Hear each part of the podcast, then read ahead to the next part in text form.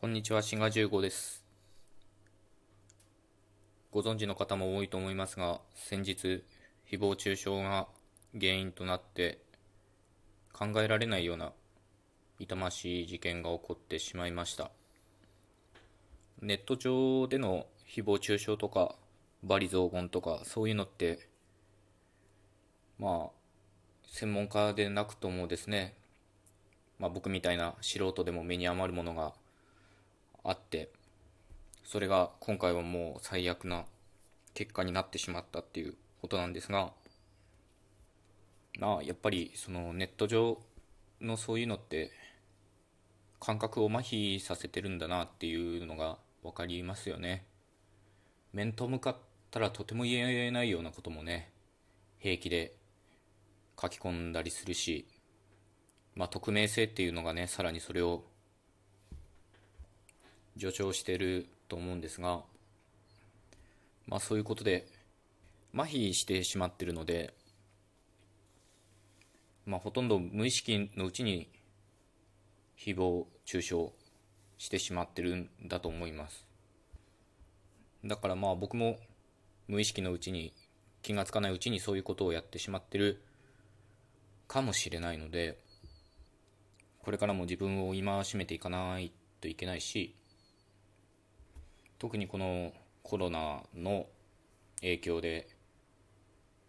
face to face というかね面と向かうような機会も減ってきてひょっとするとこれからそういう機会がどんどんどんどん減っていくかもしれないのでまあ僕自身も含めて誰でも考えなきゃいけない問題だと思います。そう感じた方も多いんじゃないかと思います。作家の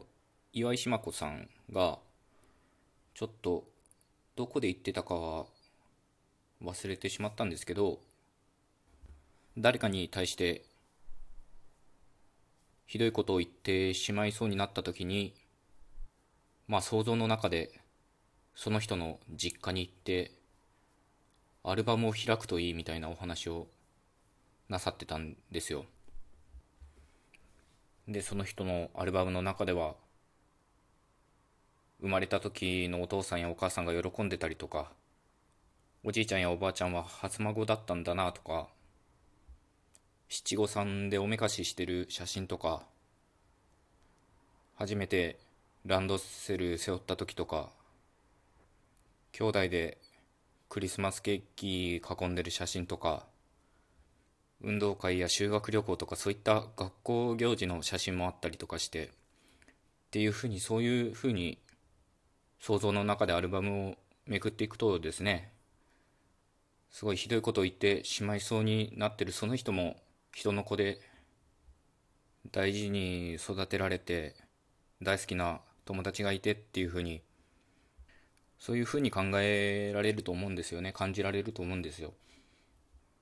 だからねそういうふうに考えるとめったなこと言えないなと思うはずなんですよね。でこういう想像って本当は誰でもできるはずなのにそのネットっていう性質上なのか匿名性がそうさせてるのか分かりませんけどそういうことがちょっと麻痺しちゃってるんだと思います。なのでまあこれからは自分も含めてですけど何かひどいことを言ってしまいそうになった時はその人のアルバムを開いてみてその人も人の子なんだっていうことをね忘れないようにしなきゃいけないなとね思います。言葉は人を傷つけるっていうふうに散々言われてで今回それがね悲しい形で現れてしまいましたが、まあ、言葉はねその発した自分自身も傷つけるんだっていうことを忘れちゃいけないと思います、まあ、僕はその言語学をやってるからかどうか分かりませんが、まあ、何かひどいことを言われたり、まあ、書き込まれたりしてもですね、まあ、こんなん日本語母語話者じゃなかったら通じないよとか単なる子音と母音の羅列に過ぎないとかねまあそういうふうに些細なことだったらある程度割り切ることができるんですけどその自分が発した言葉っていうのは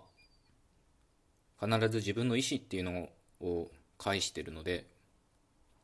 まあある意味それは呪いみたいな形で自分をね縛りつけるっていうかずっと染みついていくと思うんですよね。まあちょっと具体的にはうまく言えませんがまあだから自分自身を大事にするっていう意味でも自分の発する言葉は気をつけないといけないと思います。そういうわけでですね相手を思いやるとか言うとすごい薄っぺらいっていうか月並みっていうかそんな感じがしちゃうんですけど相手を傷つけないためにも自分を大事にするっていう意味でもですね何かひどいことを言いそうになったり書き込みそうになったりした時はちょっと立ち止まってその人のねアルバムを見返していただけたらと思います。これは次回も込めてです。